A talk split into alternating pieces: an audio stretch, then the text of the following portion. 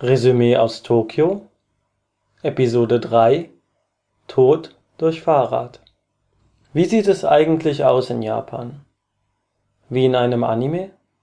Wie in Kill Bill 1? Bitte bemühen Sie jetzt nicht Google Street View, um ein naturgetreues Bild zu bekommen. Folgen Sie mir auf einen kleinen Spaziergang durch die Nachbarschaft, durch Kamisoshigaya im Setagaya-Bezirk. Setagaya ist einer der 23 Bezirke Tokios und mit 58 Quadratkilometern fast so groß wie Manhattan, das mit 59 Quadratkilometern einer von fünf Stadtbezirken New Yorks ist. Tokio ist gigantisch, und doch fühlt man sich, wenn man abseits des Stadtzentrums lebt, wie in einem Dorf. Ein Dorf, das vom nächsten Dorf nicht klar abgetrennt ist. Oder von der nächsten Stadt die Schriftstellerin Tawada Yoko drückte dies in einem Interview mit der Neuen Zürcher Zeitung wie folgt aus: „ Ich bin ja mitten in Tokio geboren und aufgewachsen.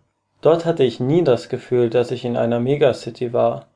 Man wohnt in seinem Quartier, in den engen Gassen und fühlt sich wie in einem Dorf.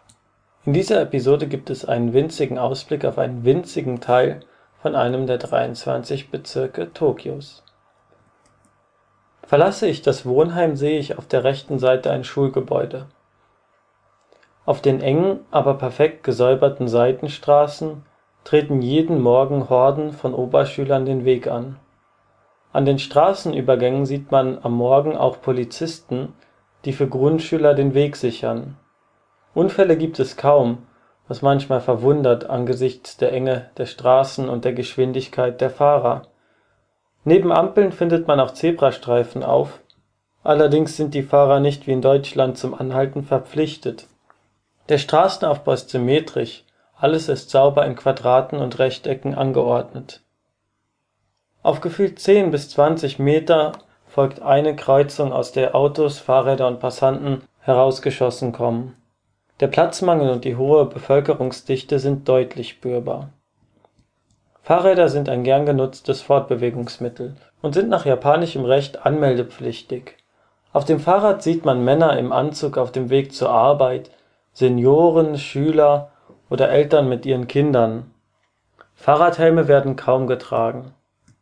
Zwar wird an jeder Kreuzung vorschriftsmäßig angehalten, doch die Hektik der Fahrenden stresst mich ohnehin Gegenüber dem Pkw-Parkplatz gibt es einen Fahrradparkplatz, auf dem gefühlt 1000 Fahrräder auf engstem Raum abgestellt werden. Die Straßen sind flach und es gibt meist nur eine visuelle Abgrenzung von Fahrfläche und Fußgängerweg, Bordsteine sind meist nur an größeren Kreuzungen aufzufinden. Im Beton der Kreuzungsfläche ist ein Material eingearbeitet, das nachts funkelt, zusätzlich gibt es Lampen, die in die Straße eingebaut sind Sicherheit ist oberstes Gebot. Dennoch würde es nicht schaden, wenn die rasenden Radfahrer ab und an von ihrer Klingel Gebrauch machen könnten. Kamisoshigaya ist als Reichenviertel bekannt. Wie hat man sich die japanische Oberschicht vorzustellen? Die Architektur ist das einzige, was dem Passanten hierüber Aufschluss geben kann. Ein Vergleich mit europäischen oder amerikanischen Villenvierteln ist unangebracht denn auch für die Reichen ist der Platzmangel hier unüberwindlich. Die horrenden Grundstückspreise an sich sind durchaus konkurrenzfähig. Auffällig ist, dass jedes Haus hier in einem anderen Stil gebaut ist, wobei die meisten an europäische Architektur angelehnt sind.